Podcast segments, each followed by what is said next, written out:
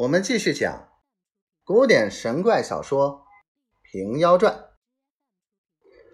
温殿直只得应诺，领了台旨，出府门，由甘泉坊进入使臣房来，于厅上坐定，两边摆着做工的。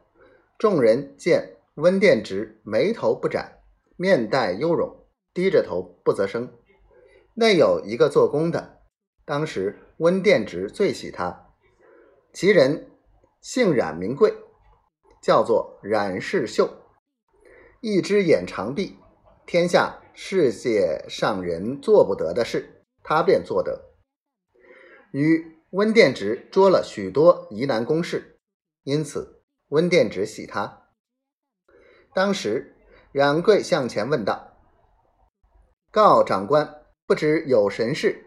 这般烦恼，温殿直道：“冉大，说起来叫你也烦恼。却才大隐叫我上厅去，说早朝时，白铁班单王太尉说道：昨日在后花园亭子上饮酒，见外面打一个担子入来，抱出一个和尚，问单王太尉布施了三千贯铜钱去。单王太尉。”说他是圣僧罗汉，大隐道：“他既是圣僧罗汉，如何要钱？必然是个妖僧。现我今日要捉这个和尚，我想他既有这般好本事，定然有个藏身之处。他密了三千贯铜钱，自往他州府受用去了，叫我哪里去捉他？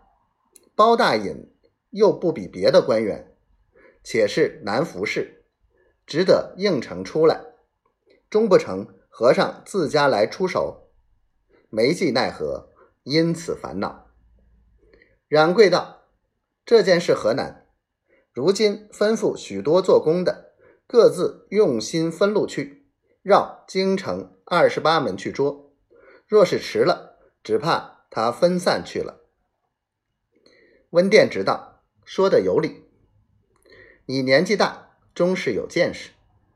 看着做工的道：“你们分头去干办，各要用心。”众人应允去了。温殿直自带着冉贵和两个了得心腹人，也出使陈房，离了甘泉坊，奔东京大路来。殿直用暖帽遮了脸，冉贵扮作当值的模样，眼也不闭。看那来往的人，茶房、酒店、铺内略有些可疑的人，即便去挨查询问。温殿直对冉贵说道：“他投东洋大海中去，哪里去寻？”冉贵道：“观察不要输了志气，走到晚却又理会。”两个走到相国寺前，只见靠墙边簇拥着一伙人在那里。冉贵道：“观察稍待。”等我去看一看，踮起脚来，人丛中见一二百人中围着一个人，头上裹顶头巾，戴一朵罗帛做的牡丹花，脑后盘一个一大对金环，拽着半衣，系金绣裹肚，绣一双多耳麻鞋，露出一片锦片，也似文字，后面插一条银枪，竖几面落旗儿。放一对金漆烛龙，却是一个刑法的，引着这一丛人在那里看。